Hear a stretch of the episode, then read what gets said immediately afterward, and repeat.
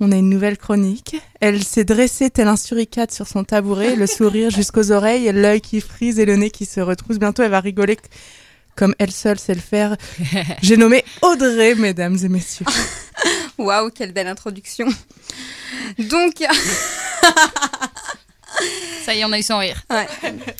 Dans la rue, dans une réunion, au supermarché, en repas de famille, il n'y a pas un jour où on ne nous rappelle pas qu'on est une femme. Sexualité, vie professionnelle, féminité, couple, maternité. Il n'y a pas un espace où tout le monde n'y va pas de son bon conseil, de sa blague ou de sa remarque graveleuse. Parfois, c'est tellement quotidien que c'en est devenu banal, presque ordinaire. Sans voir le mal partout et histoire de comprendre où se niche le sexisme, voici un récit du sexisme ordinaire. Un matin, je participe à un conseil d'administration d'une association. Pour vous dresser le tableau, c'est pas mal de mecs à la retraite qui ont l'habitude de ce genre de réunion. Moi aussi, mais je viens d'intégrer ce CA, ce conseil d'administration. J'ai une robe rouge, jambes nues, c'est la fin de l'été. Le tour des salutations arrive. Bizarrement, quand on est une femme, on vous fait toujours la bise. C'est inscrit, institutionnalisé, c'est presque affectueux. Donc ce monsieur, que je n'ai encore jamais vu, bouscule presque son voisin pour s'empresser de me saluer, moi et ma voisine, en disant Oh, oh pousse-toi, ne me prive pas de ce plaisir de les saluer.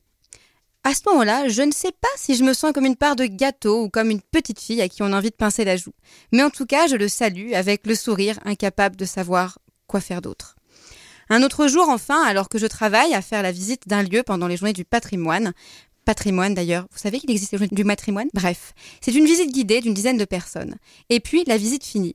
Il y en a un qui reste avec moi. Aux abords sympathiques, mais tu sens quand même le gros lourd qui va te raconter un truc.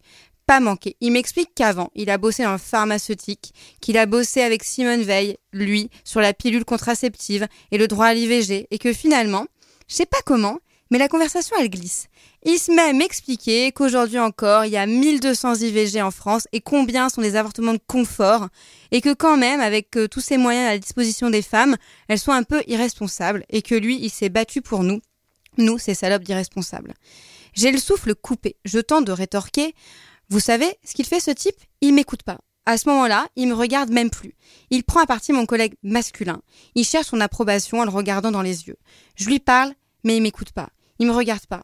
Je cherche un allié pour me, il cherche un allié pour me faire taire. Ça, c'est ce qu'on appelle du sexisme ordinaire. Le sexisme ordinaire, c'est quoi?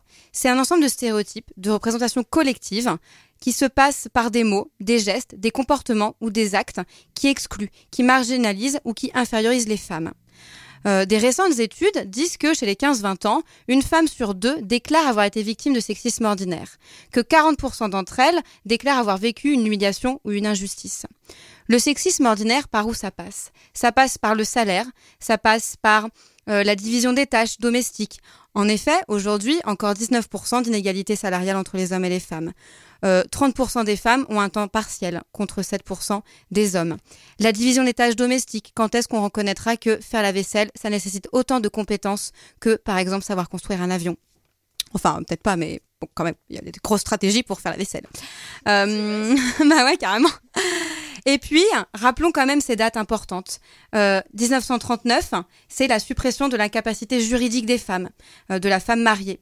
En 1970, on reconnaît l'autorité parentale plutôt que la puissance paternelle. 1975, l'IVG. 1983, la loi Roudy sur l'égalité professionnelle. Puis 2000 et 2006, des lois sur la parité et l'égalité salariale. On est en 2018 et on parle encore beaucoup de sexisme ordinaire. Moi, ce que j'aurais envie de dire, c'est que si on ne voit, si on ne met pas des petites lunettes pour voir ce sexisme ordinaire, il restera banal, invisible. Alors mettons toutes des petites lunettes pour signaler que le sexisme ordinaire est loin d'être ordinaire. Du coup, il y, a un truc chouette, si on veut signaler sexisme ordinaire, il y a un site qui s'appelle sexismeordinaire.com. C'est comme vous saviez, vie de merde.com. Euh, voilà, c'est pareil, hein, vous racontez vos anecdotes euh, sexistes, ça peut être un moyen de les visibiliser. Après, comme ça va bientôt être l'été, euh, je peux aussi nous inviter à lire des livres pour, pour essayer de comprendre où se niche le sexisme ordinaire. Et il y en a deux que j'aimerais nous conseiller. C'est Les joies d'en bas de Nina Brochman et Hélène Stockendal, qui retrace un petit peu le corps des femmes et comment ça fonctionne. voilà un petit peu pour euh, quelques pistes. Et j'avais un autre bouquin mais euh, je l'ai perdu. Donc euh, pardon